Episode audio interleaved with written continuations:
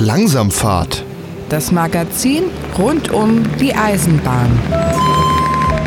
Sehr geehrte Hörerinnen und Hörer, wir begrüßen Sie ganz herzlich zur Sendung Langsamfahrt, das Magazin rund um die Eisenbahn. Durch die Sendung führt sie Gregor Atzbach. Hallo und herzlich willkommen zur zehnten Ausgabe der Sendung Langsamfahrt.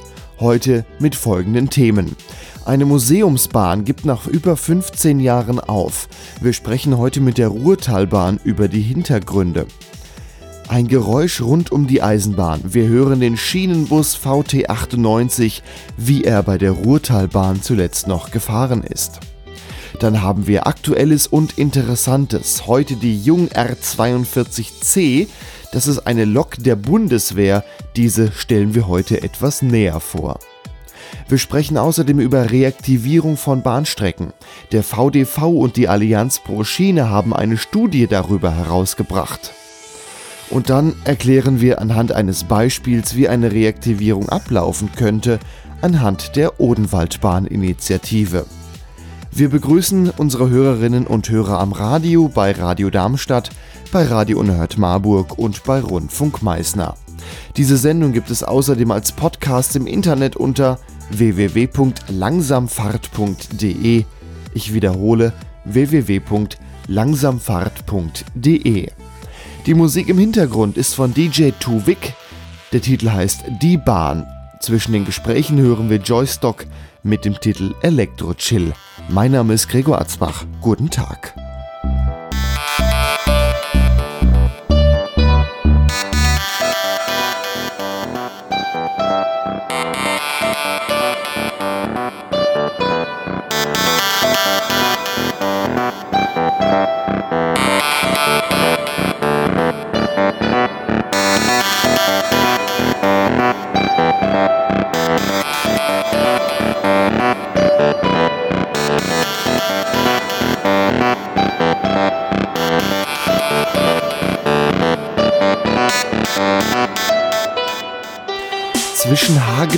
Hattingen in Nordrhein-Westfalen fuhr immer sonntags ein Schienenbus und das dreimal täglich.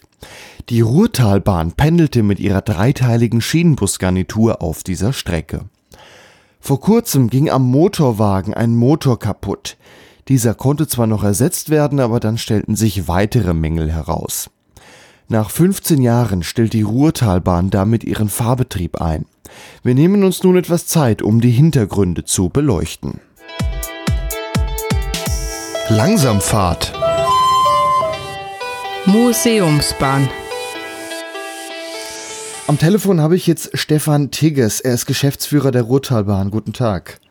Guten Tag. Sie betreiben oder Sie sind gefahren auf der Strecke Hattingen-Hagen als die Ruhrtalbahn. Dort sind Sie gefahren mit Schienenbussen. Wir sind ja jetzt, wir haben ja nur den Betrieb eingestellt, aber wir sind ein Eisenbahnunternehmen, das sich 2005 gegründet hat, um auf einer ja, wunderschön gelegenen Strecke entlang der Ruhr zwischen Hagen und Bochum zu fahren. Zwischen dem Eisenbahnmuseum Bochum und Hagen Hauptbahnhof. Das war das ursprüngliche Ziel der Rutterbahn. Das haben wir dann auch bis 2017 so gemacht. Da sind wir abwechselnd mit einem eigenen Schienenbus gefahren und äh, an jedem ersten Sonntag im Monat mit einem Dampfzug, also mit einer Dampflokomotive und einem musealen Zug hinten dran, der dem Eisenbahnmuseum Bochum gehörte.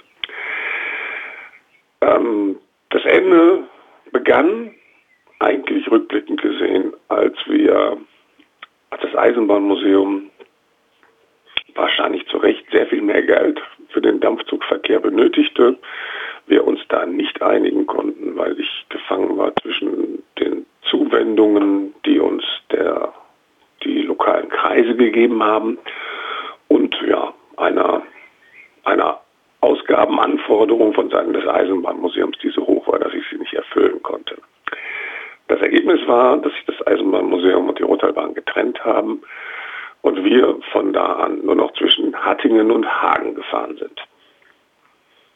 Und das mit Schienenbussen, die ihr selber habt. Genau, und das mit einer Schienenbusgarnitur VT98, die wir selber haben.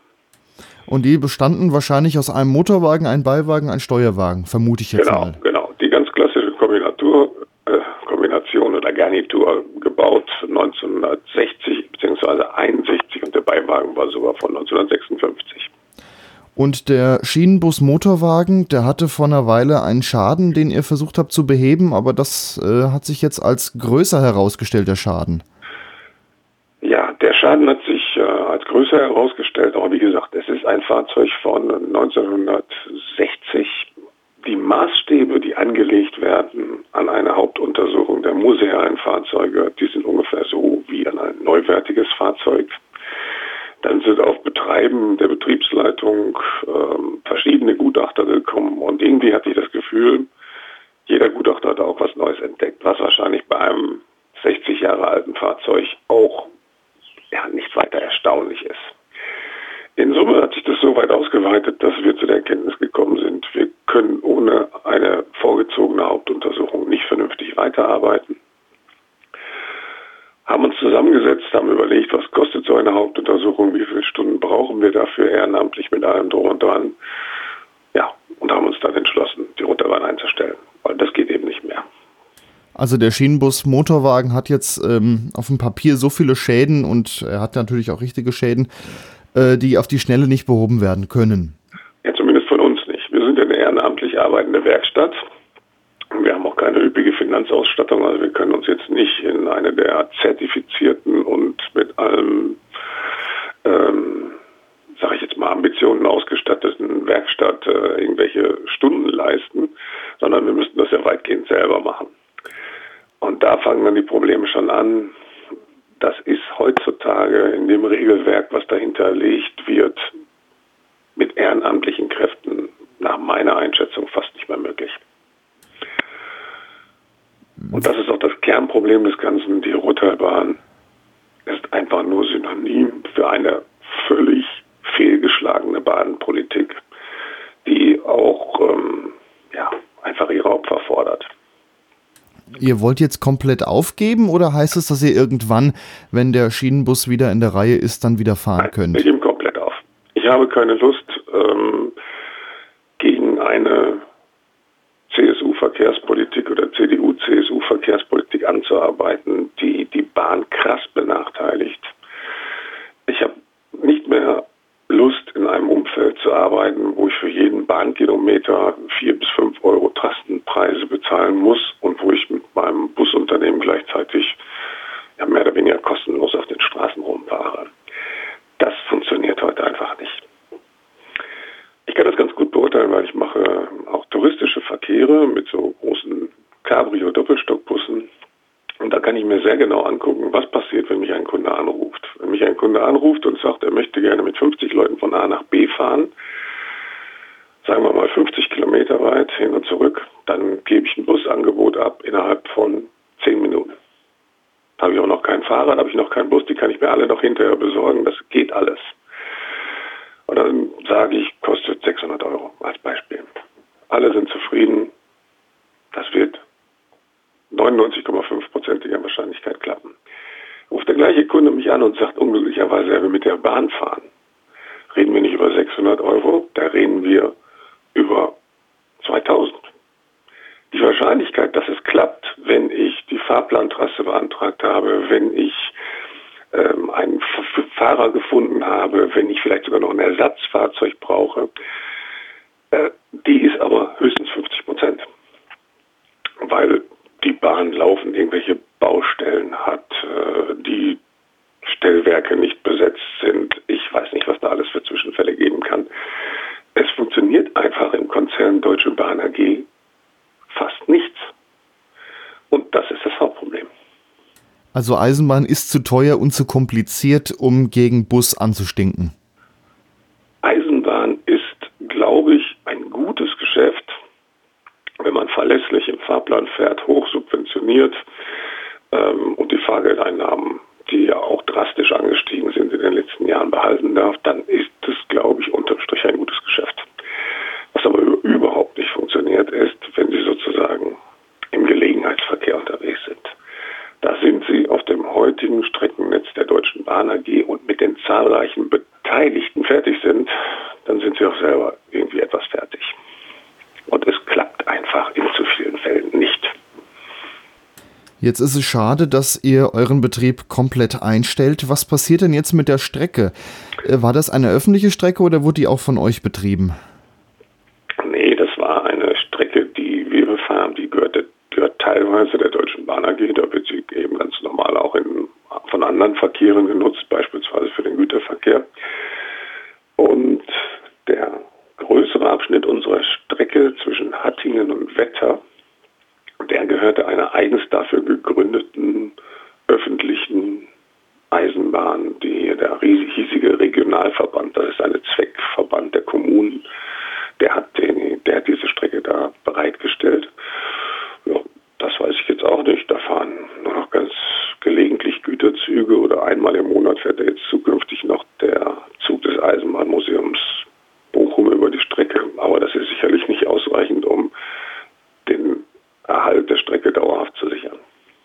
Also ihr wart nicht die Einzigsten, die drauf gefahren sind, aber wahrscheinlich der, der am meisten drauf gefahren ist. Ja, das kann man so sagen. Mhm. Also muss man jetzt beobachten, wie das weitergeht, aber das liegt auf jeden Fall nicht in eurer Hand, sondern diesem Zweckverband. Ja, das liegt der, bei einer Tochtergesellschaft dieses Zweckverbandes, die eigens dafür gegründet worden ist. Das ist die Touristik Eisenbahn Ruhrgebiet, so heißt das, ist eine kleine GmbH die hat sicherlich auch kein Geld damit verdient, dass sie diese Strecke äh, vorgehalten hat. Aber es war ein touristischer Basisbaustein, der jetzt leider mit dem Betrieb der Ruhrtalbahn auch weitgehend wegbricht. Jetzt habt ihr aber noch die drei Schienenbusse da auf dem Hof stehen. Was soll denn mit denen passieren? Ähm, ja, die verkaufe ich oder ich weiß es nicht. Äh, also ich repariere sie jedenfalls nicht mehr. Ich habe mit dem System Bahn weitgehend abgeschlossen. Ich versuche, äh, so viel wie möglich damit zu fahren, aber nur noch, wenn es keine Umstiege gibt äh, und der Fahrpreis einigermaßen stimmt, also mit anderen Worten fast nicht mehr. Ähm, ja, ansonsten hoffe ich darauf, dass irgendjemand sich für diese Schienenbusse noch interessiert. Aber ich muss realistisch sagen, wer sie kauft, muss ein Geschäftsmodell haben oder eine, eine riesige Truppe von Ehrenamtlichen, die mit dem Thema wunderbar umgehen können das ist kein Hobbythema. Also die Schienenbusse sollen weg, hoffentlich in einer Hand, äh, dass noch was mit ihnen passiert und sie vielleicht irgendwann irgendwo anders wieder fahren können. Ja, das wäre natürlich der schönste Fall. Ich fände es auch am besten, wenn sie weiter im Ruhrgebiet fahren würden. Das Ruhrgebiet ist touristisch eine aufstrebende Destination, sehr viel Industriekultur, ähm, sehr viel auch ähm, ja, neue touristische Highlights. Äh, mit uns bricht da jetzt auch einer der der Anbieter weg, der auch im Ruhrgebiet mal Schienenkreuzfahrten gemacht hat oder mal eine bergische Runde durchs Bergische Land gefahren ist. Das gibt es jetzt alles nicht mehr. Das ist für die Region ja sicherlich nicht ein Schlag wie wenn ein Berg wegschließt oder sowas, aber es ist für die touristische Entwicklung ist es nach meiner Einschätzung schon ein empfindlicher Rückschlag. Sie hatten zwischenzeitlich auch mal Ersatzverkehr auf Ihrer Strecke. Ich erinnere mich an Einsätze eines VT628. Warum geht es nicht zukünftig mit Ersatzverkehren mit anderen Fahrzeugen weiter? Ja, die Frage haben wir auch ganz umfassend geprüft. So, da haben wir uns zuerst mal angeschaut, was ist im letzten Jahr passiert, als wir mit einem VT628 gefahren sind. Also ein VT628 ist da irgendwie Baureihe 80er Jahre, ich weiß gar nicht ganz genau wann. Da haben wir uns also von der Deutschen Bahn AG aus dem Stillstandsmanagement ein solches Fahrzeug geliehen. Das war glücklicherweise in Dortmund stationiert. Das ist nicht weit von Hagen. Ähm, dann sind wir äh, gefahren an einem schönen Sonntagmorgen. Es waren irgendwie acht Leute an Bord. Äh, 25 weitere oder 40 weitere sind weggegangen, als sie den Zug gesehen haben, mit den Worten, wenn ich mit einem solchen Zug fahren will, dann brauche ich doch nur ins Sauerland. Sauerland ist hier 50 Kilometer weiter entfernt. Da fuhr der Zug damals noch im Regelverkehr. So, da haben die natürlich recht. Also mit anderen Worten, ein Ersatzverkehr mit auch nur annähernd neueren Fahrzeugen, ganz zu schweigen jetzt mal von einem neuen Lind-Triebwagen oder einem Talent oder was da sonst noch so an neuen Fahrzeugen auf den deutschen Strecken rumfährt, ähm, kommt bei den Fahrgästen überhaupt nicht an. Also die Ihre wollen, Kundschaft wollte nicht mitfahren im 628? Die wollen museal fahren. Ja. Die wollen mit dem Schienenbus fahren oder die wollen mit einer Dampflokomotive fahren oder was immer. Es soll auf alle Fälle alt sein und den, die Erinnerung an die alte Eisenbahn zurückbringen. Das ist das eine. Das heißt also, man muss einen solchen Ersatzverkehr museal aufbauen. So, dann Dann haben wir mal alle Bahnen gefragt, die wir so kennen. Das sind einige. Ja, das Ergebnis ist, glaube ich, bezeichnend für die ganze Branche. A, die Unternehmen, die überhaupt noch Fahrzeuge haben, sind natürlich jetzt auch in der laufenden Saison gut beschäftigt. Und B, sagen sie auch, allein ein Transfer über 250 Kilometer zu einem Ort, den wir nicht kennen, mit Personalen, die wir nicht kennen und das Ganze in einem Umfeld, in dem jedes EVU und jeder Betriebsleiter andere Anforderungen an Personale, Fahrzeuge, Nachweispflichten etc. hat. Das machen wir nicht. Oder, das machen wir nur zu Preisen, die waren, ja, ich sag mal, für zwei Fahrtage fünfstellig.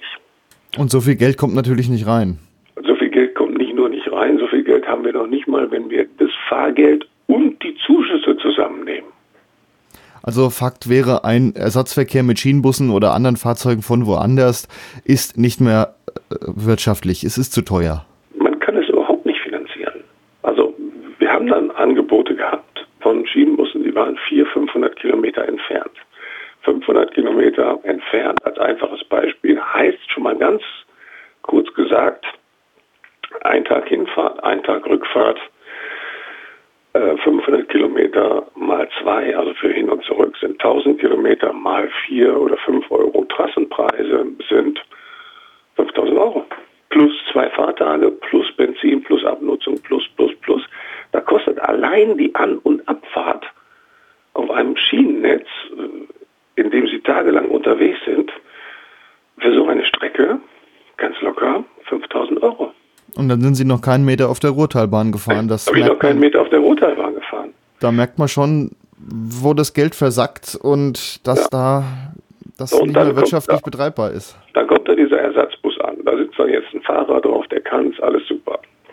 Jetzt sagt der Betriebsleiter, ja, so einfach ist das aber nicht mit dem Schienenverkehr. Da ist zwar kein Gegenverkehr auf der Strecke, aber ein Lotse muss auf jeden Fall drei Tage mitfahren. Oder der Lokführer weist Streckenkunde nach. Streckenkundenachweis, nur zur Information, heißt dreimal bei Tag und dreimal bei Nacht die Strecke befahren. Wir fahren nie bei Nacht. Das ist schon das erste Problem. Aber trotzdem, da muss alleine ein Kollege drei Tage neben einem anderen Kollegen sitzen, damit er auch die Streckenkunde hat. Nehmen wir mal an, so ein Tag kostet als Lotse 500 bis 700 Euro und das sind so die Preise, mit denen Sie rechnen müssen. Dann sind die nächsten 2000 Euro weg. Also wir sind im Eisenbahnbereich so absurd, kompliziert und überreguliert unterwegs, dass es A keinen Spaß mehr macht und B auch, und das kann man ja jeden Tag bei der Deutschen Bahn AG sehen, nicht klappt. Das ist die, das ist die harte ähm, Konsequenz, die ich aus 15 Jahren Eisenbahnverkehr gezogen habe. Und wenn mich heute jemand fragt, möchtest du lieber Bahnunternehmer oder Busunternehmer werden, dann kann ich nur sagen, jeder, der einigermaßen nachdenkt und sich frei entscheiden möchte in seinem Geschäftsumfeld, was er tun möchte, sollte Busunternehmer werden. Ist traurig, dass Sie so etwas sagen müssen, aber da haben Sie scheinbar recht. Stefan Tigges, Geschäftsführer der Ruhrtalbahn, ich äh, bedanke mich, dass Sie sich Zeit genommen haben und wünsche Ihnen für die Zukunft alles Gute. Eine der wichtigsten Museumsbahnen in Nordrhein-Westfalen stellt ihren Betrieb ein. Vielen Dank. Bitte gerne.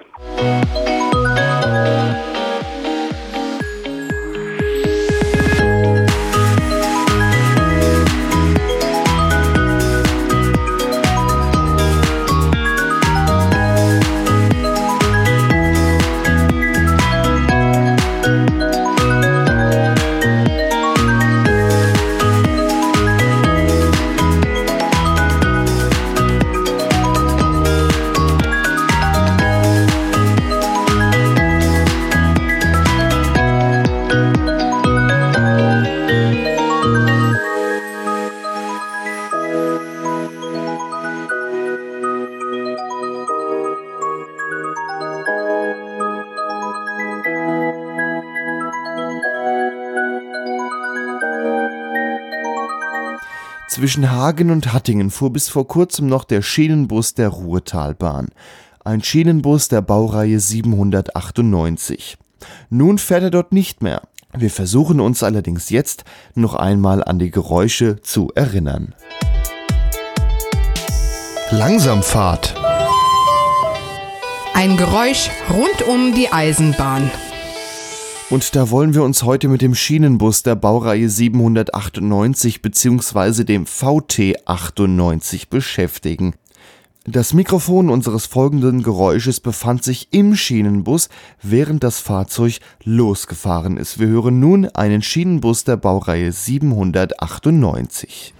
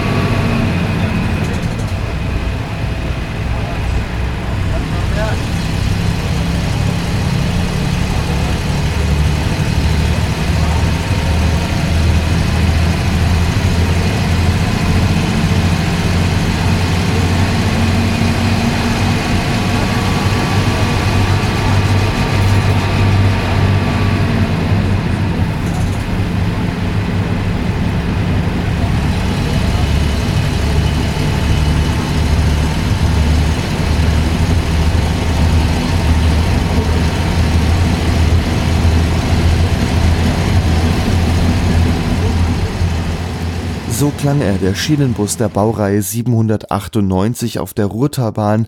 Zwischen Hagen und Hattingen pendelt er nun nicht mehr. Anderswo in Deutschland ist er noch bei Museumsbahnen anzutreffen. Daher verabschieden wir uns nun von der Ruhrtalbahn mit einem ordentlichen großen Pfiff.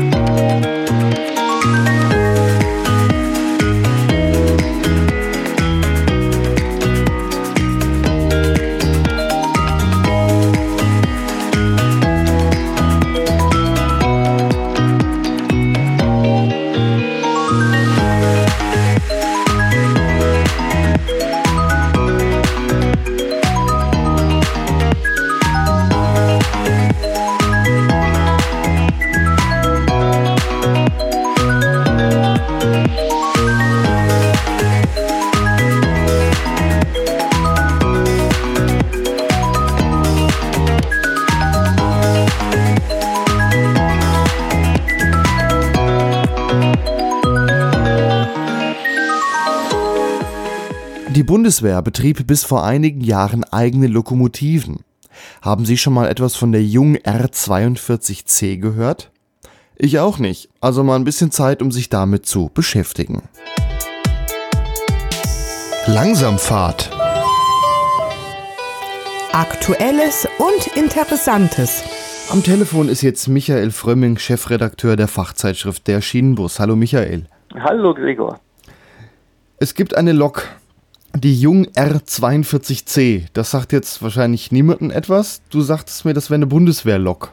Ganz genau. Das ist ein Lokporträt in der neuen Schienenbusausgabe. Wir haben von einem sehr engagierten Mitarbeiter ein Porträt über die Bundeswehrlokomotive. Genau ist es die Jung R42C mit dem Baujahr 1956. Eine Lokomotive, die bis zuletzt bei der Bundeswehr im Einsatz stand wozu brauchte die Bundeswehr denn eigene Loks? Ich dachte, das hätte mal alles die, Bu die Bundesbahn damals gefahren für die Bundeswehr.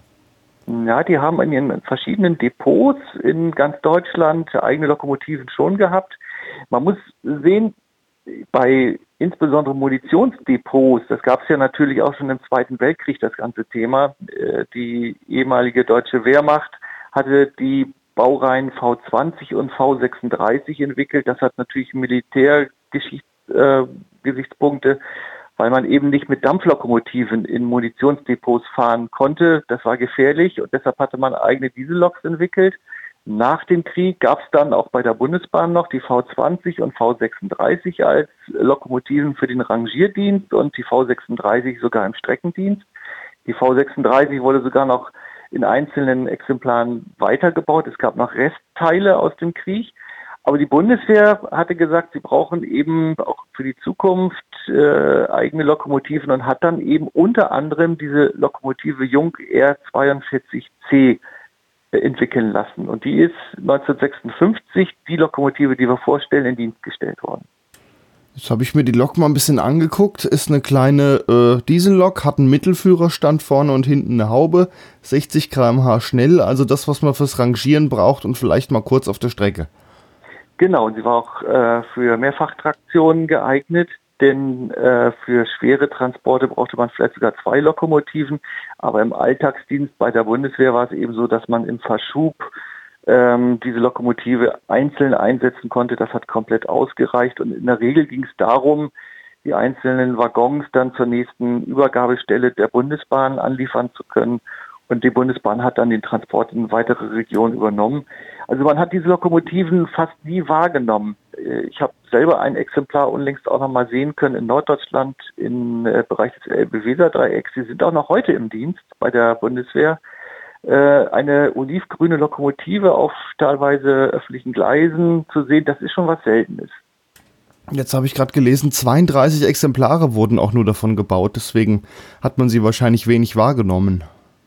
Ja, es gab aber auch nur ein einziges Betriebswerk in Mörs, in dem diese Lokomotiven gewartet wurden. Und wenn denn eine Lokomotive zur Hauptuntersuchung musste, das geschah, darüber berichten wir in unserer Ausgabe, dadurch, dass man diese Lokomotive dann mit Bundeswehrangehörigen quer durchs Bundesgebiet nach Mörs fahren musste. Dort wurde dann die Reparatur erledigt, sodass man schon an dem einen oder anderen Ort auf diese Lokomotiven stoßen konnte. Es war da so, das hat unser Leser dann auch geschildert, dass die äh, Begleitpersonale der Bundeswehr, die haben dann auch, wenn sie zwei, drei Tage unterwegs gewesen sind, auf der Lokomotive schlafen müssen. Das ist dann auch ganz interessant als Information am Rande. Ja, mit 60 km/h quer durch Deutschland, das dauert natürlich auch eine ganze Weile. Allerdings. Und es ähm, ist auch ähm. wohl vorgekommen, im Bereich Frankfurt hat so eine Überführungsfahrt gegeben. Wir berichten ja über eine Lokomotive aus Bayern ganz äh, exemplarisch. Die kam aus Schierling, ähm, die dann äh, durch Frankfurt gefahren ist. Und in Frankfurt ist dann in den 70er, 80er Jahren äh, in einem Vorfall eine S-Bahn auch liegen geblieben. Und da die Bundesbahn damals so schnell nicht eingreifen konnte, hatte man sich auf kurzen Dienstwege, das ist heute gar nicht mehr vorstellbar, verständigt, dass die Bundeswehrlokomotive die liegen gebliebene S-Bahn im Bereich Frankfurt abgeschleppt hat. Also davon hätte ich natürlich gern Foto, das haben wir leider nicht vorliegen, aber das ist durch Zeugenaussagen belegt. Das ging ganz früher mal auf kleinen Dienstweg. Ja, das ist heute nicht so einfach. Heute sind es ja auch ein paar mehr Eisenbahnverkehrsunternehmen wie damals. Da geht das, das dann gleich mit, wer bezahlt das und Rechnung und ja, ja großer Spaß. Und, und dann muss die Kupplung auch erstmal passen. Äh, allerdings, ob das damals über Rechnung gelaufen ist, ich glaube es nicht. Die Bundesbahn war sicherlich froh, dass sie von der Bundeswehr, es war ja nun zwei öffentliche Dienstleister Unterstützung bekam und da wurde sicherlich nicht noch groß Rechnung hin und her geschickt. Das ja, kann ich mir und die Bundeswehr war wahrscheinlich froh, dass er auf dem Netz der Bundesbahn fahren durfte.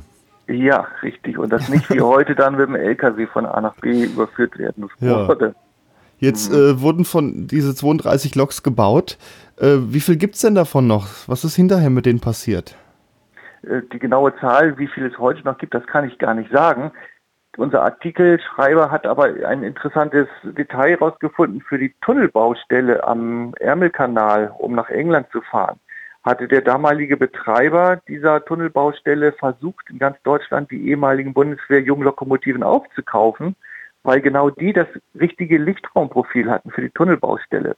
Und die Lokomotive aus Schierling, über die wir berichten, die sollte damals auch aufgekauft werden. Aber Eisenbahnfreunde vor Ort und vor allen Dingen der Kommandant dieses Depots die haben es dann geschafft, dass diese Lokomotive auch heute, allerdings im Privatbesitz, in der Region zu sehen ist.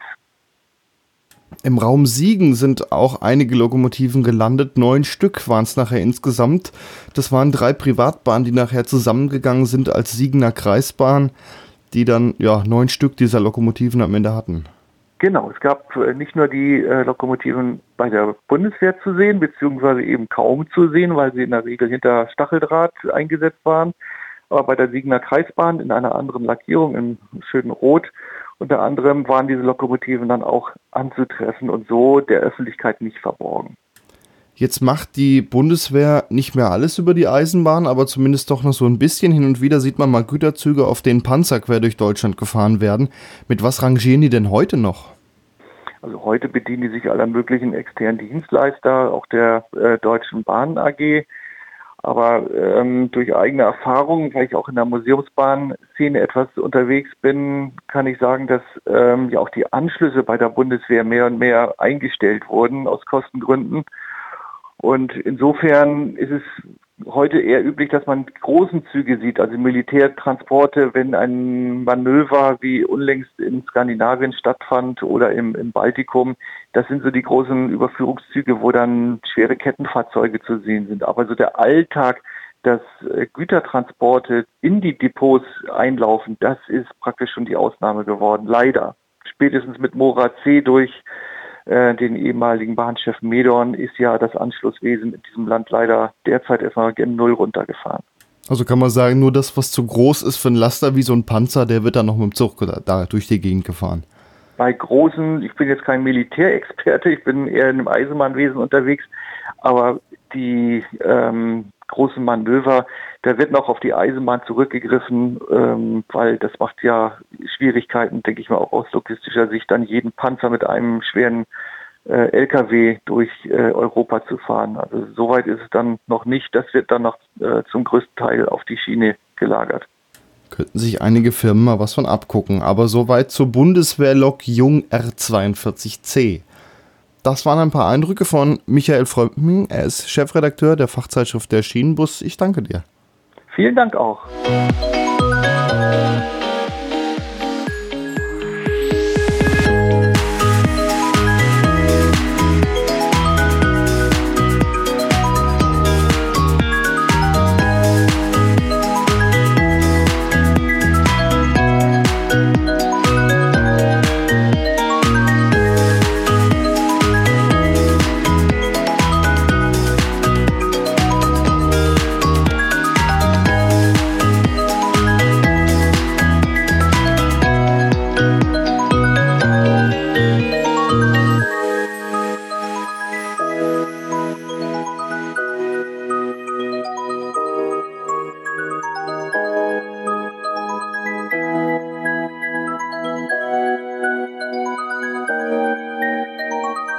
Der Verband Deutscher Verkehrsunternehmen, kurz der VDV und die Allianz pro Schiene haben eine Studie zur Reaktivierung von Bahnstrecken herausgebracht. Die Studie ist voller Argumente für Reaktivierung von Bahnstrecken. Außerdem ist eine Deutschlandkarte enthalten, auf der Bahnstrecken eingezeichnet sind, die zur Reaktivierung vorgeschlagen werden. In einem weiteren Dokument, ein Leitfaden zur Reaktivierung von Bahnstrecken, beschreiben sie, wie man eigentlich eine solche Bahnstrecke reaktivieren kann. Das Gespräch ist allerdings sehr lang geworden. Daraus ist schlussendlich eine eigene Sendung geworden. Diese einstündige Ausgabe von Langsamfahrt Extra gibt es im Internet als Podcast unter www.langsamfahrt.de. Ich wiederhole nochmal www.langsamfahrt.de. Dennoch hören wir nun eine gekürzte Version dieses Gesprächs. Langsamfahrt. Zum Thema. Ich begrüße Thomas Kraft im Studio. Er ist Landesvorsitzender von ProBahn in Hessen. Hallo Thomas. Hallo Gregor. Heute wollen wir uns mit dem Thema Reaktivierung von Bahnstrecken beschäftigen. Der VDV hat eine äh, Studie rausgebracht, Reaktivierung von Eisenbahnstrecken, die sehr umfangreich ist. In der zum einen Liste drin ist, äh, wie man das anstellen könnte, warum es Sinn macht, Bahnstrecken zu reaktivieren eine Liste mit Strecken und wie man und wie das geht. Ein Leitfaden zur Reaktivierung. Den gibt es auch von denen. Jetzt hatten wir in Deutschland mal ein recht großes Schienennetz. Ab den 60er Jahren wurde dann viel stillgelegt, einiges auch zurückgebaut. Wie kam es überhaupt zu dieser Entwicklung? Andere Länder hatten das anders, wenn wir mal in die Schweiz schauen. Es war der Zeitgeist, der damals gegen die Bahn gesprochen hat. Es war aber auch die kleinteilige Gedanken, die damals vorherrschten. Man hat keinen Verkehrsverbund gehabt. Man hat teilweise für kurze Strecken ja, drei, vier Fahrscheine benötigt. Das war einfach unattraktiv. Das Auto hatte einen Boom. Es war billig und auch in Einzelfällen war natürlich auch das Verkehrsmittel Bus billiger. Zum Glück konnte das schon ja, vor gut 40 Jahren verhindert werden, dass das Bahnnetz in Deutschland noch viel, viel ja, kürzer geworden wäre. Man hatte vor, sogar auf 8000 Kilometer das Bahnnetz zu reduzieren. Da sind wir ja zum Glück nie hingekommen. Jetzt steht in der Studie, die Bundesregierung hat sich vorgenommen, so besagt zumindest der Koalitionsvertrag, bis 2030 doppelt so viele Bahnkunden zu gewinnen und auch mehr Güterverkehr äh, oder Güterverkehr auf die Schiene zu verlagern. Wie will sie das anstellen? Ja, die Frage stellen wir uns auch. Ähm, es gibt jetzt ein sogenanntes Zukunftsbündnis Schiene des Bundesverkehrsministeriums, aber da stecken viele, viele Fragezeichen dahinter. Die Kapazitäten fehlen einfach.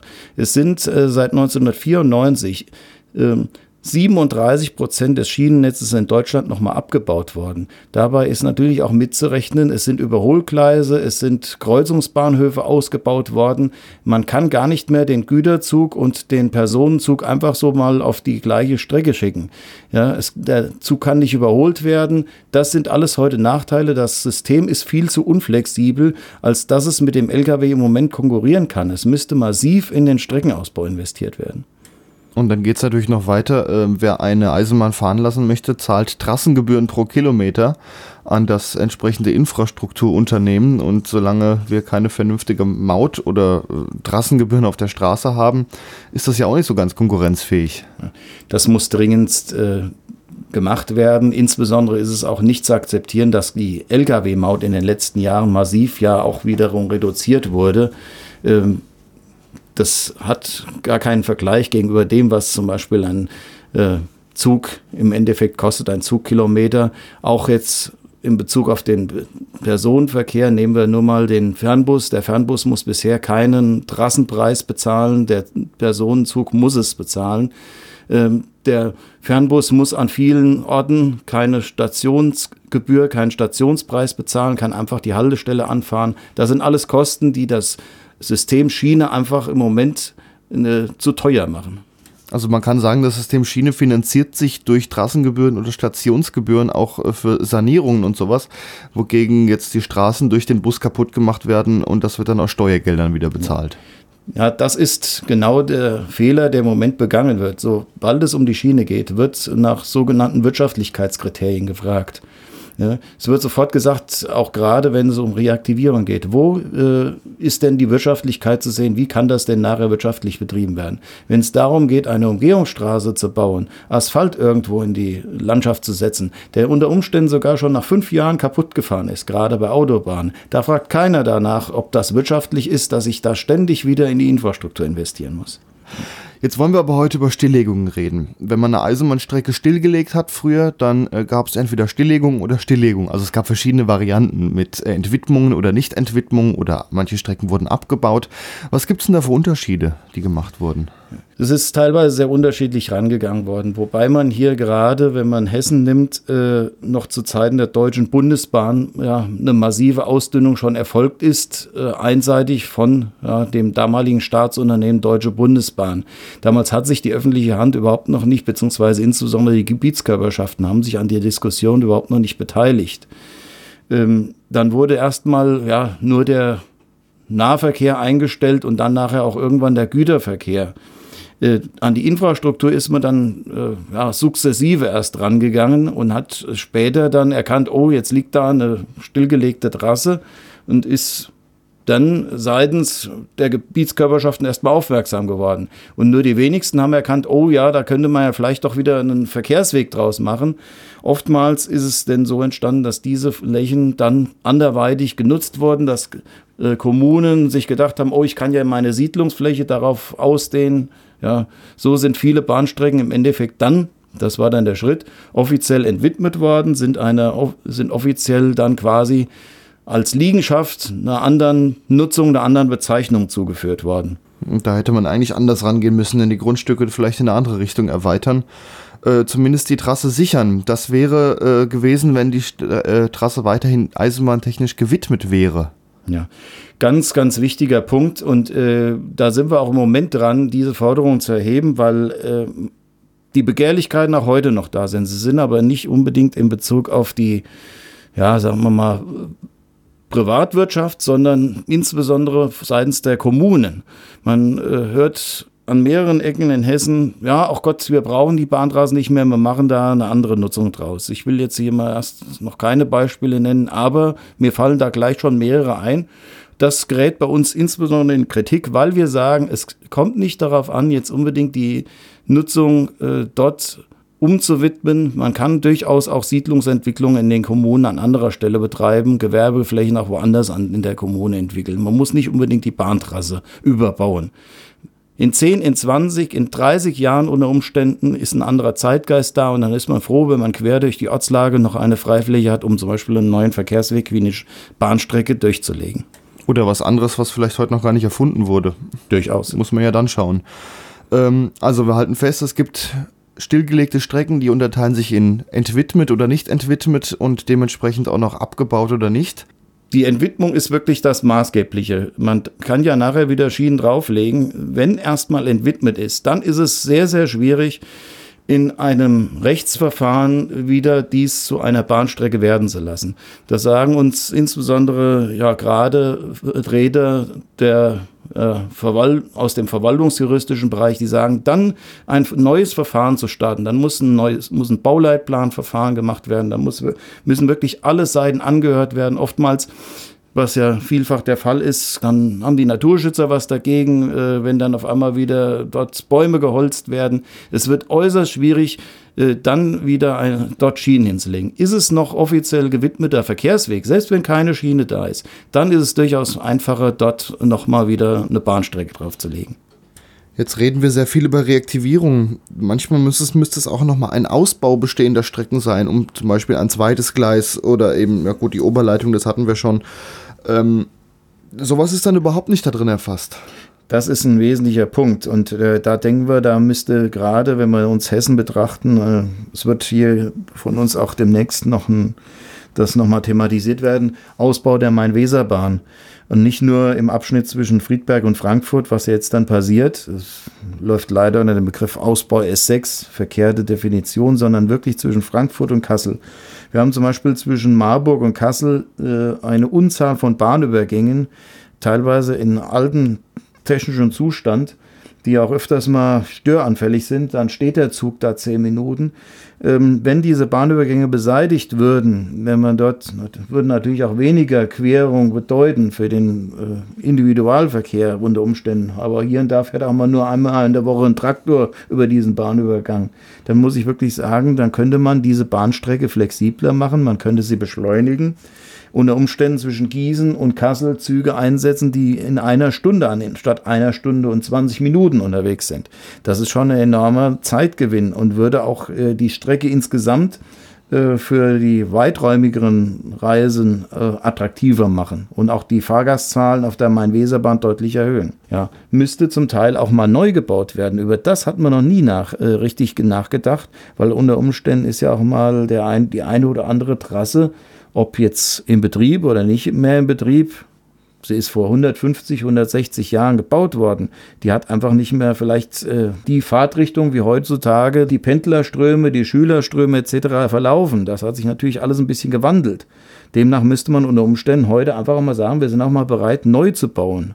Ne? Auch völlig neu zu bauen. Das ist auf jeden Fall ein Aspekt. Ähm, aber gut, da müssen Einzellösungen gefunden werden ja, die mit Sicherheit Fall. irgendwie machbar sind.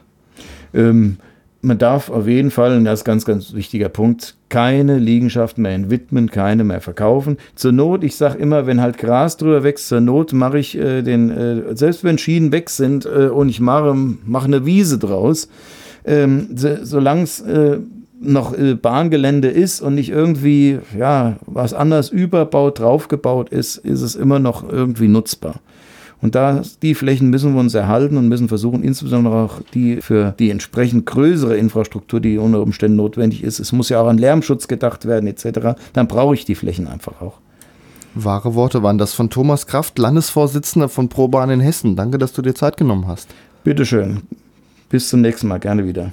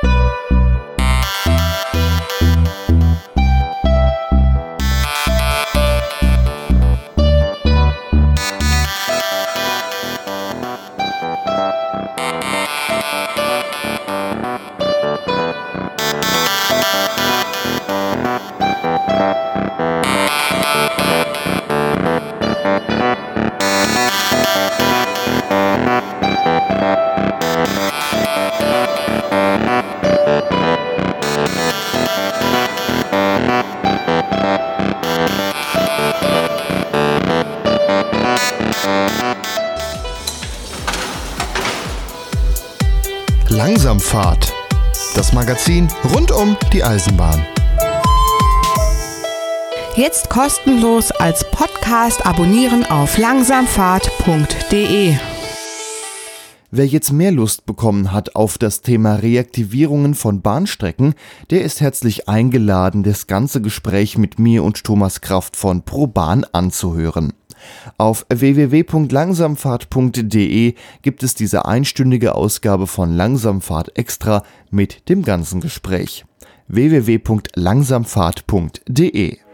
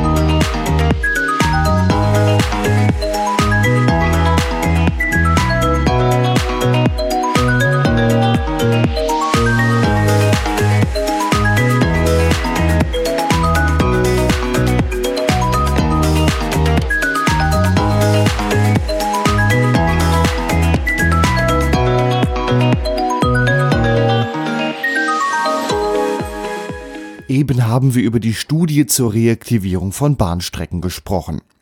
Wie kann eigentlich eine solche Reaktivierung ablaufen? Zeit, um das mal nachzufragen. Wir sprechen jetzt mit der Odenwaldbahn-Initiative. Diese setzt sich für die Reaktivierung der Gersprenztalbahn ein. Langsamfahrt.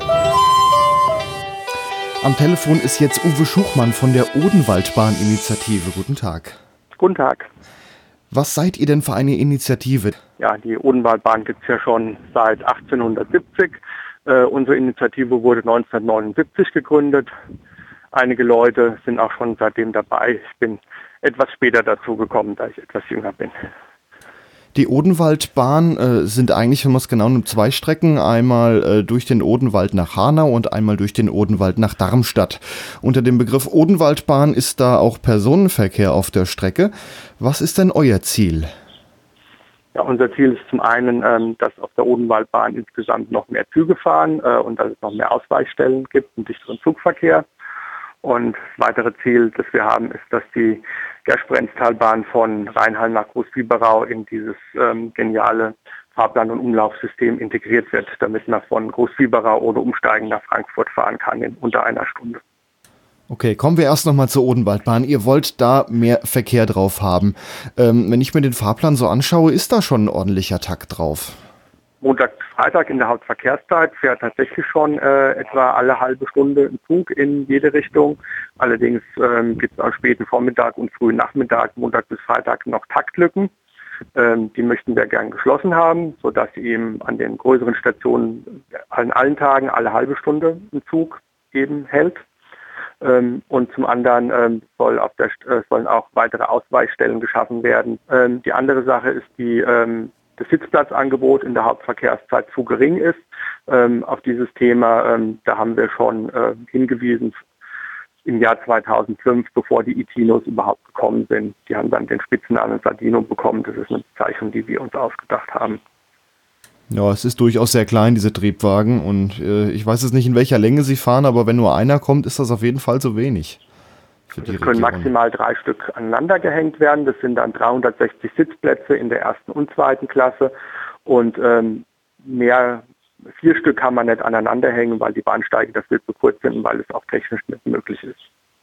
Okay, aber da ist ja jetzt auch schon, also sind noch Fahrzeuge nachbestellt worden. Ist das seitdem schon besser geworden? Also es sind es waren 2005 viel, viel zu wenige. Ähm, dann hat man ähm, noch einige nachbestellt. Äh, dann waren es nur noch viel zu wenige. Äh, und ähm, weil die Itinos nicht mehr gebaut werden, deswegen ähm, hat die Vias jetzt auf eigene Rechnung Linz 54 gekauft. Ähm, aber bei den Zügen, die dreifach äh, von und nach Frankfurt fahren, kann man halt nichts mehr dranhängen. Und daher muss man da andere Lösungen finden, damit es mehr Sitzplätze in der Hauptverkehrszeit gibt.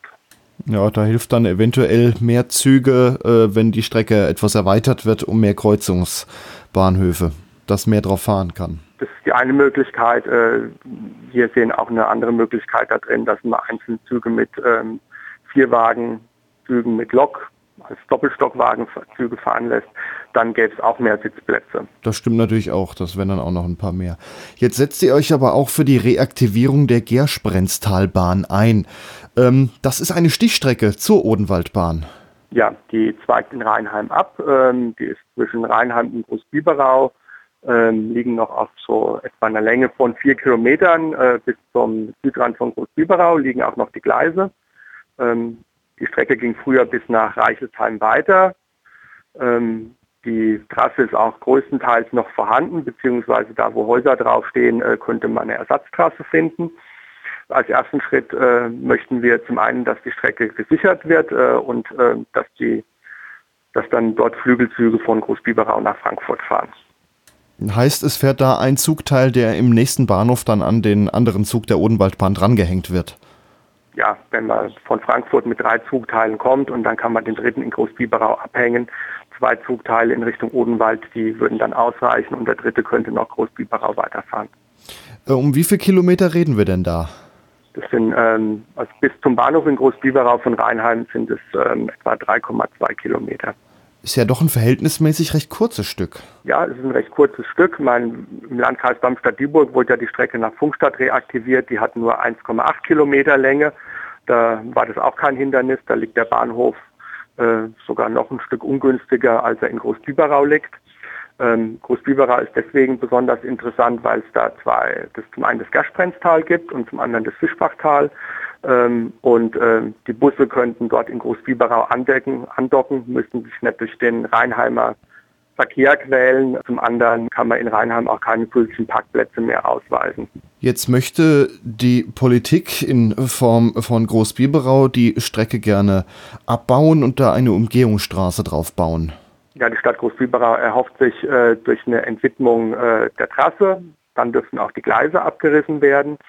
Ähm, einen schnelleren Bau der Umgehungsstraße, ähm, weil man glaubt, dann eine Brücke sparen zu können. Die Brücke bräuchte man allerdings ohnehin, weil es auch einen Radweg von Rheinheim nach Biberau gibt. Der sollte natürlich die Umgehungsstraße niveaufrei kreuzen, weil da auch viele Schüler unterwegs sind. Äh, und zum anderen hat die Straße einen Nutzen-Kosten-Faktor von deutlich über fünf. Das bedeutet, äh, an einer Brücke über eine Eisenbahnstrecke mehr oder weniger ähm, wird dieses Projekt nicht unwirtschaftlich und es haben auch zwei grüne Landtagsabgeordnete und auch wir mittlerweile die Bestätigung bekommen, dass die Straße so oder so gebaut wird, egal ob mit oder ohne, Straße, ohne Eisenbahn darunter. Also es würde tatsächlich nur eine Brücke mehr ausmachen, die den Erhalt der Bahnstrecke kosten würde. Ja, das offizielle Argument der Politik in Großbiberau ist, wir wollen die Umgehungsstraße schneller haben und die kriegen wir schneller, wenn sie billiger wird. Das wahre Argument dahinter ist, wir wollen die Bahnflächen verwerten. Wie einfach würde sich denn die Gersch-Brenztalbahn reaktivieren lassen? Die Fahrzeuge sind anders als bei anderen Reaktivierungsprojekten in Hessen alle schon vorhanden, weil die Züge ja schon größtenteils dreiteilig aus Frankfurt nach Rheinheim fahren. Die Strecke muss natürlich saniert werden äh, und es müsste in Rheinheim der Bahnhof signaltechnisch ertüchtigt werden, damit das Trennen und Vereinigen der Züge möglich ist. Und in Großbiberau braucht man natürlich einen vernünftigen neuen Personenverkehrsbahnsteig, einige Park-and-Ride und Bike-and-Ride-Plätze und einen vernünftigen Umstieg zum Bus. Also es ist die Strecke in Hessen, die sich nach unserer Ansicht am leichtesten reaktivieren lässt. Was für Signale der Politik gab es denn schon mal in Richtung Reaktivierung der Strecke? Ja, also als erste aus der politischen Land Landschaft haben im September 2018 äh, die Linken eine Anfrage gemacht. Dann äh, sind die Junge Union und die CDU im Odenwaldkreis aufgewacht und haben sich darum gekümmert. Mittlerweile gibt es auch Anzeichen von den Grünen im Odenwaldkreis äh, während von der Politik im Kreis Darmstadt-Dieburg äh, da noch sehr große Zurückhaltung ist. Also die Strecke liegt komplett im Landkreis Darmstadt-Dieburg, aber von südlich von Großbiberau liegt die Strecke schon im Odenwaldkreis. Also der ländliche Odenwaldkreis ist da in der Erkenntnis weitaus weiter äh, als der Verdichtungsraum Darmstadt-Dieburg. Und vom grünen Verkehrsminister gibt es leider überhaupt keine Unterstützung dafür.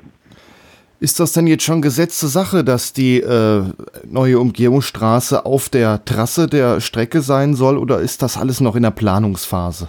Nein, das äh, Land, ähm, das ja diese Bundesstraße als Umgehungsstraße plant, äh, plant im Moment mit Brücke. Ähm, die sind noch gar nicht intensiv in die Planung eingestiegen, weil ihnen im Moment das Personal fehlt. Soll erst etwa 2021 beginnen mit der intensiven Planung. Aber was uns so zugetragen wurde, ist, äh, dass es sogar für die Realisierung der Straße eher hinderlich wäre, wenn man jetzt auf einmal nochmal den Planungsansatz ändert und ohne Brücke über die Bahn plant. Also wenn Großbiberau die Straße wirklich haben will, dann sollten sie sich dafür einsetzen, fangt jetzt schnell an mit der Planung, bitte mit Brücke und am besten auch gleich mit Bahnhof dann haben auch die Biberauer was, sowohl von der Straße als auch von der Bahn. Okay, dann danke ich Ihnen Uwe Schuchert von der Odenwaldbahn-Initiative. Ihr setzt euch dafür ein, dass die Gersch-Prenztalbahn nicht abgebaut wird und dort die Umgehungsstraße draufgebaut wird. Und das Beste wäre natürlich noch, wenn sie für den öffentlichen Personennahverkehr reaktiviert wird. Vielen Dank. Vielen Dank, Herr Arzbach.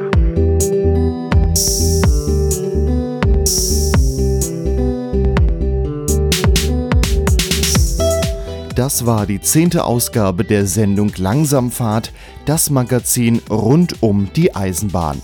Wir verabschieden uns nun von unseren Hörerinnen und Hörern am Radio, bei Radio Darmstadt, bei Rundfunk Meißner und bei Radio Unerhört Marburg. Diese Sendung gibt es außerdem als Podcast im Internet unter www.langsamfahrt.de. Ich wiederhole www.langsamfahrt.de. Die Musik im Hintergrund ist von DJ Tuvik, der Titel heißt Die Bahn. Zwischen den Gesprächen hörten wir Joystock mit dem Titel Electro Chill.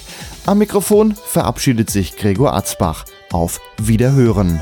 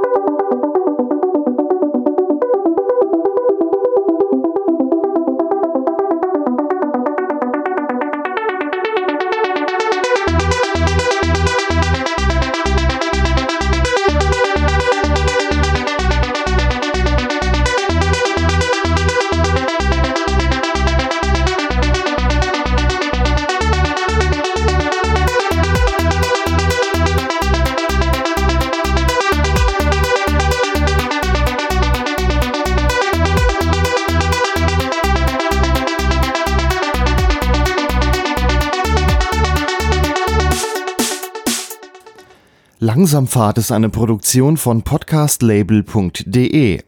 Langsamfahrt wird ehrenamtlich produziert. Wie man diesen Podcast unterstützen kann, erfahrt ihr unter www.langsamfahrt.de slash spenden.